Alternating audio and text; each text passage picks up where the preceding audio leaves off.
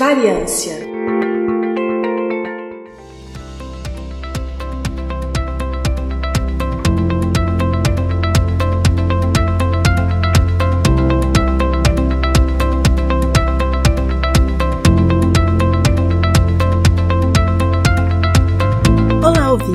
Está começando mais um Variância, o spin-off do podcast Intervalo de Confiança que tem uma periodicidade mensal.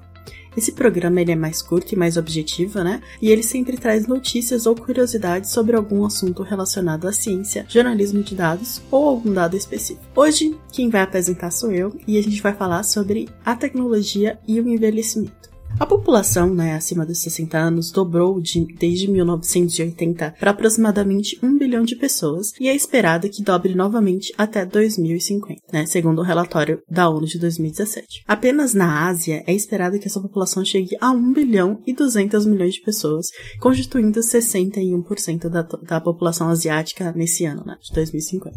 E aí, com isso em mente, a sociedade e os setores de tecnologia têm se movimentado para atender essa população crescente né, e permitir que elas tenham cada vez mais uma vida saudável e independente. No quarto episódio do Intervalo de Confiança, né, que a gente fez aqui, que tem o título A Inteligência Artificial vai acabar com o emprego, foi dito que muitas profissões vão deixar de existir ou ter sua demanda bem reduzida. Mas algumas das profissões né, devem ir na contramão disso e exatamente por causa da questão de envelhecimento da sociedade, são essas que cuidam de, né, envolvem o cuidado de idosos e a saúde em geral. Além disso, também talvez até surjam novas carreiras para conseguir dar conta dessa demanda. Só que eu não vim aqui hoje para falar das transformações sociais, né, necessárias para essa sociedade cada vez mais velha. Isso a gente deixa para algum outro episódio, tá bom? O que eu quero trazer aqui é como as tecnologias podem ajudar essa população de cabelos brancos, tá bom? Existem várias soluções propostas. Mas então, quais são essas soluções? Vamos lá. Uma solução interessante é a funcionalidade de detecção de quedas que foi adicionada a diversos aparelhos de surdez, né, daqueles top de linha, como um dispositivo de segurança. Então, a ideia aqui é usar um elaborado sistema com sensores de direção, altura e velocidade que consegue detectar se o usuário, né, nesse caso uma pessoa idosa, sofreu uma queda. E aí, além da informação ser armazenada para alguma futura análise, o sistema ainda consegue enviar um alerta a uma pessoa previamente designada, né, que pode em socorro de quem sofreu o acidente. Outra solução, nenhuma linha parecida, mas bem mais simples que isso, né? Já está à venda faz alguns anos um tapete com sensores e dispositivo antiderrapante. Tá, e para que, que serve isso, né? Gente, a ideia é tão simples que ela parece, né? Chega até a ser brilhante. Imagina que uma pessoa idosa, né, tá com problemas de memória, confusão mental, ou resolveu fazer alguma coisa, né? E levanta sozinha à noite. Que tal um dispositivo para te avisar quando isso acontece? Então a ideia desse tapete é exatamente essa, tá? Quando ele tá ligado, ele detecta se alguém pisou nele, né? No tapete, e envia um sinal via Bluetooth para um alarme que pode ficar com o cuidador do idoso da idosa, né? É. E aí avisa caso a pessoa levante ah, né, de noite, aconteça alguma queda. Só que, indo agora para uma linha um pouco mais high-tech que isso, né? Um projeto interessante foi desenvolvido pela União Europeia, que é uma camisa do tipo segunda pele. Sabe aquela que fica debaixo da roupa? Então. E ela tem vários sensores que se conecta com o Alfred, que é um robô mordomo, que também foi desenvolvido pela própria União Europeia, né? E aí torna o robô, o Alfred, mais, é, melhor equipado, né? Com mais informações para assistir os idosos na sua rotina de exercícios diários. E o interessante dessas, é, dessas soluções wearable, que é, por exemplo, uma coisa que você consegue vestir né, um smartwatch, uma camisa, como por exemplo essa, é que os sensores monitoram os sistemas vitais da pessoa, como batimento cardíaco, respiração, pressão, é, entre outros, né, e consegue elaborar então uma rotina de exercícios mais adequada para aquela pessoa, né, e obviamente detectar em tempo real se tem algum problema e alertar um parente aos serviços de emergência. Outra solução tecnológica interessante é o LEA, né, o Empowerment Assistant, que ele é um andador eletrônico que serve como assistente virtual e até mesmo como parceiro de dança. Esse andador ele tem diversos equipamentos, né? É, ele atende comandos de voz, tem botão de emergência, né, caso o idoso comece a passar mal. E também o, o que é mais interessante, ele tem a opção de GPS, que ajuda a pessoa a ser localizada caso ela fique perdida. Outra solução, né, ainda nessa linha mais avançada, tem, existem diversos tipos de robôs assistentes, né? Vocês já devem ter visto por aí. Desde aqueles mais modernos aspiradores de pó, né, até outros que ainda estão em desenvolvimento, que conseguem cozinhar alguns tipos de comida e servir ao seu dono, né? Então a ideia é que cada vez mais esses dispositivos sejam realidades e estejam integrados às casas casas inteligentes, que são bem comuns hoje em dia, né? Onde você consegue fazer tudo, desde trancar a porta da casa até apagar e acender as luzes apenas com comando de voz. Entretanto, né, a gente falou de soluções avançadas, robôs, só que nem sempre uma solução precisa ser tão, né, tão high-tech desse jeito, né? Então, soluções mais simples, como por exemplo a Seracare, que é uma plataforma digital britânica que une pacientes e cuidadores de idosos, né? Então, o cuidador de idosos disponibiliza na plataforma e o idoso que precisa desse serviço consegue acessar, né, e, e escolher dentro dos cuidadores disponíveis o serviço, né? E ele, essa plataforma também oferece outras coisas, né? Por exemplo, uma parceria com o Uber, que é para poder levar e trazer os pacientes de consultas médicas, serviço de delivery de medicamentos, né? O, precisa pegar os medicamentos na farmácia, também tem isso, né? E também tem outra coisa bem interessante, que é uma assistente virtual chamada Marta, que ajuda os cuidadores, né? Não, não os idosos, não só os idosos, é a manter o controle da rotina dos pacientes, né? Então, sabe quando tem consulta, quando dá remédio, todas essas coisas, né? E ela oferece dicas e sugestões baseadas no uso da plataforma. Então, quanto mais informações ela tiver, mais informações ela consegue dar para o cuidador ou ter mais é, dicas mais assertivas, né? A companhia que cuida do Sera, né, ela parte do princípio de que não haverá asilos e casas de repouso suficiente para essa população, né, que cresce muito.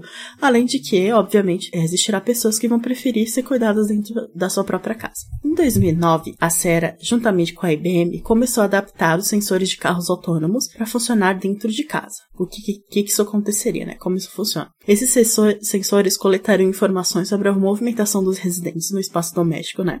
E avisaria os cuidadores de possíveis quedas e acidentes, prevendo assim cuidado para além de quando os cuidadores estivessem presentes. E aí só por isso já dá pra perceber que a questão de quedas e acidentes é bem importante, né? Porque principalmente com uma população mais idosa é mais frágil. Né? E ainda nessa linha de aplicativos e plataformas, né, a tendência é que existam cada vez mais desse tipo de aplicativo, de programas voltados exclusivamente para o público de, da terceira idade. Aliás, a gente prevê que em alguns anos a gente passe a dividir o grupo hoje chamado de terceira idade em dois, já que está sendo cada vez comum que uma pessoa passe dos 90 ou 100 anos. Então, em breve, a gente vai ter também um grupo grande de seres humanos que pode ser chamado de quarta idade, né? E para esse público também várias soluções começam a aparecer. Inclusive, tem empresas de desenvolvimento dedicadas exclusivamente a desenvolver sistemas para uso de pessoas com mais de 60 anos. Uma outra tendência é adaptar as soluções que hoje são voltadas a outro público, né? Tanto um público mais velho quanto um público mais geral, para os nossos velhinhos e velhinhas, né? Um exemplo disso é o aplicativo Be My Eyes, que significa Seja Meus Olhos, né? Que já existe há alguns anos e é voltado para pessoas cegas, né? Pessoas com deficiência visual. Então, para quem não conhece, ele funciona desse jeito. Quando uma pessoa cega precisa de alguma ajuda de alguém para que consiga enxergar, né? Para, por exemplo, ver se a, cor, a roupa que ela colocou, né, combina, se as veias que ela colocou são da mesma cor, ou se ela precisa de alguma outra é, ajuda que ela não consiga sozinha, ela solicita pelo aplicativo uma chamada de vídeo, que então conecta ela com alguma rede de voluntários, né? Então o voluntário está disponível, atende a chamada e pela câmera né, da pessoa cega consegue ajudar e responder as perguntas por áudio, né? Tá, mas o que isso tem a ver com idosos? Tem. Bom, já existem aplicativos surgindo que têm essa mesma premissa, mas agora voltados à população mais velha, né? Uma outra coisa comum em muitos idosos é o fato deles precisarem tomar muitos remédios em horários específicos, né? Então, esquecer qual remédio tomar, qual a dosagem, que horas que deveria, é uma coisa bem comum que pode ser ajudada com a tecnologia, né? Então, unindo aplicativos com dispositivos, é, já existem aparelhos onde os remédios que o idoso toma são lá selecionados e adicionados lá informações dele no dispositivo. E na hora certa, o aparelho separa os remédios daquele horário, já com copinhos de água, né, para ajudar na hora de engolir, e a, emite um alarme avisando, né? Então é igual como se fosse uma maquininha de café, mas vez de sair café, sai o seu comprimido e um copo d'água, né? E algum desses, desses aparelhos mais modernos, né, vem até com um sensor que registra a hora exata que a pessoa pegou os remédios e tomou. E aí esses dados podem ser, né, acessados pela família ou pelo médico do paciente. Bem legal, né, gente? Só aproveitando essa deixa, deixa a gente falar de uma outra forma importante que a tecnologia consegue ajudar, que é na própria medicina, né? Então, uma pessoa idosa, ela tem uma necessidade de atenção médica muito maior do que um adulto saudável. Só que muitas vezes a pessoa precisa de ajuda de alguém para levá-la numa consulta. E assim, a gente sabe que na realidade muitas vezes não é fácil ver alguém com essa disponibilidade, né? E é aí que tecnologias como uma coisa bem simples, todo mundo tá comum, até que telemedicina, né, consegue ajudar. Então você consegue agendar consultas, tirar dúvidas e comparecer a atendimentos sem sair de casa. Telemedicina já é uma realidade, né? Muita gente já tá utilizando, inclusive eu. Mas aí, unindo isso com as outras tecnologias que a gente citou aqui, né? E adiciona outras formas de coletar e monitorar dados de saúde, como os wearables, né? O smartwatch, ou os próprios aparelhos de celular, você tem uma gana enorme de informações que pode ser enviada ao médico daquela pessoa, que pode, assim, ter uma ideia bem melhor do estado clínico do seu paciente, né? Não só isso, a gente também consegue utilizar a inteligência artificial para prever que o paciente, no caso a pessoa idosa, né, pode desenvolver uma doença ou detectar coisas como câncer, infarto, logo no início e assim salvar a vida daquela pessoa. Né? Já está também em desenvolvimento uma inteligência artificial que consegue conversar com o idoso e monitorar a saúde mental dela. Né? Só que, como a gente sempre fala aqui, né, nos nossos episódios, a inteligência artificial não é uma coisa assim tão é, clara e segura, né? Existem também diversos protestos e pedidos de cautela sobre esse uso. Então, em 2018, o Conselho Newfield de Bioética, né, que é um grupo médico independente, publicou uma nota alertando o potencial que esse uso teria de diminuir a transparência nas decisões clínicas, né? Então, com tanta informação, é, talvez uma informação ou uma decisão feita por uma inteligência artificial não tivesse tanta transparência, né? Aumentar a exclusão social, porque esses aparelhos e essas plataformas não seriam acessíveis a todas as pessoas, e, obviamente, prejudicar a privacidade dos pacientes, que teriam milhares de dados sendo distribuídos, né? E ficado na mão de, de diversas companhias. Então é isso, gente. Esse é apenas uma perspectiva geral do que tá para vir, né, para essa população idosa. Claro que ainda vai surgir muita coisa, mas a gente quis trazer aqui para vocês um caminho geral, mais o que as coisas estão apontando, tá bom? Muito obrigada por ouvir até aqui.